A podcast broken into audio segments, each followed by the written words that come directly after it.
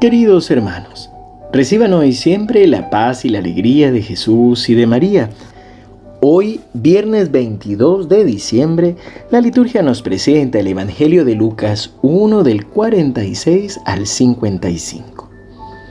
María dijo, Mi alma canta la grandeza del Señor, y mi espíritu se estremece de gozo en Dios mi Salvador, porque Él miró con bondad la pequeñez de su servidora y en adelante todas las generaciones me llamarán feliz, porque el Todopoderoso ha hecho en mí grandes cosas.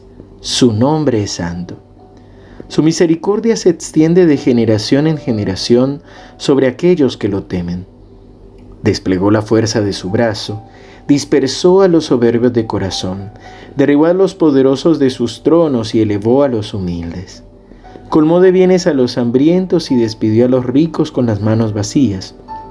Socorrió a Israel su servidor acordándose de su misericordia, como lo había prometido a nuestros padres, en favor de Abraham y de su descendencia para siempre. Palabra del Señor. Gloria a ti, Señor Jesús. Seguimos con estas imágenes que nos presenta el Evangelio de Lucas en esta comparación entre lo que ha sido el anuncio del nacimiento de Juan el Bautista, el anuncio del nacimiento de Jesús. Y en este encuentro que tienen Isabel y María, Isabel ya ha reconocido a María como Madre de Dios, ha reconocido a su Señor que está escondido allí en el vientre de María. Pero ahora María empieza a glorificar, a alabar y a bendecir al Señor y hacer como un recorrido por toda la historia de salvación y las promesas que preanunciaban al Mesías. Por eso tú también estás invitado a alabar al Señor. Cada uno de nosotros estamos invitados a ponernos en oración, a descubrir el paso de Dios por nuestra vida, cómo Él nos ha rescatado, cómo Él nos ha sostenido, todas las bendiciones que Él nos ha dado y a partir de ahí empezar nuestro Magnificat, es decir, mi alma canta la grandeza del Señor y mi espíritu se estremece de gozo en Dios mi Salvador. Y empezar a recordar una por una cada uno de esos de esas ocasiones, de esos momentos en los que Dios ha intervenido y nos ha dado también esa alegría, ese gozo de sabernos protegidos, sostenidos, amados y elevados por Él. María empieza a hacer, como les compartía, un recorrido.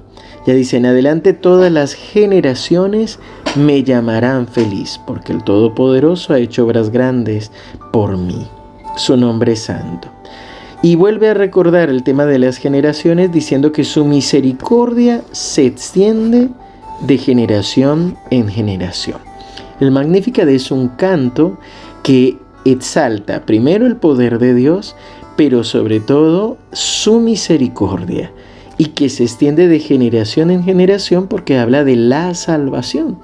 Como la salvación viene desde esa promesa de Dios a Abraham, desde esa promesa de Dios para Adán y cómo la salvación va de cada generación a cada generación de seres humanos. Luego empieza a decir María, desplegó la fuerza de su brazo, dispersó a los soberbios de corazón, derribó a los poderosos y elevó a los humildes. Y aquí empieza a hacer esta comparación. Como Dios es el Dios de los pobres, Dios es el Dios de los pequeños, el Dios de los humildes, el Dios de aquellos que saben qué son y a quién pertenecen. Es esta diferencia, la salvación de Dios cuando escuchábamos al profeta Isaías, es la buena nueva para los pobres, la liberación a los cautivos, es decir, la bendición para todos aquellos que para el mundo son nada.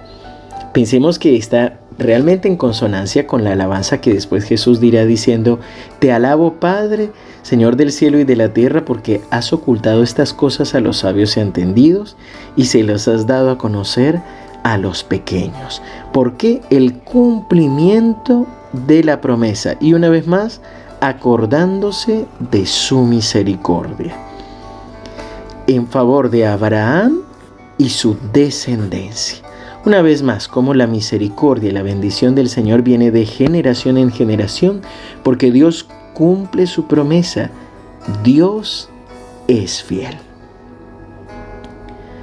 Padre bueno, Padre amado, hoy queremos abrir nuestras manos hacia ti Hoy queremos elevar nuestro corazón a tu presencia y abrir nuestros labios para entonar junto con nuestra Madre, la Virgen María, una alabanza para ti. Bendito y alabado seas, Señor. Gracias por tu infinita misericordia. Gracias, Señor, por tu infinito amor. Gracias, Señor, por los signos concretos de tu amor que se manifiestan en nuestra vida.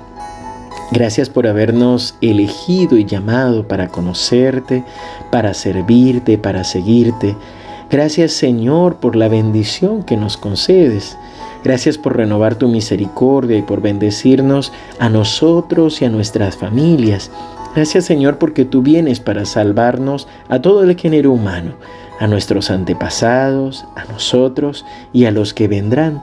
Que tu bendición siga permaneciendo en nosotros y que podamos glorificarte y bendecirte, Señor, en estos días cercanos a la Navidad, que podamos llenarnos de la alegría de tu presencia, sabiendo que tú vienes a salvarnos y a fortalecernos.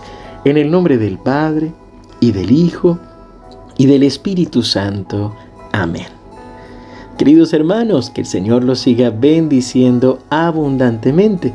Les recuerdo, ya llevamos hace algunos días habiendo publicado unas oraciones y reflexiones sobre sanación del niño interior a través del divino niño.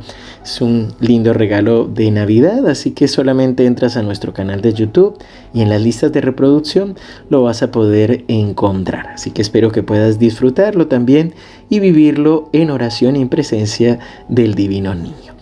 Los esperamos el domingo a las 11 de la mañana para tener la reflexión sobre las lecturas de la liturgia del el cuarto domingo de Adviento. Seguimos unidos en oración.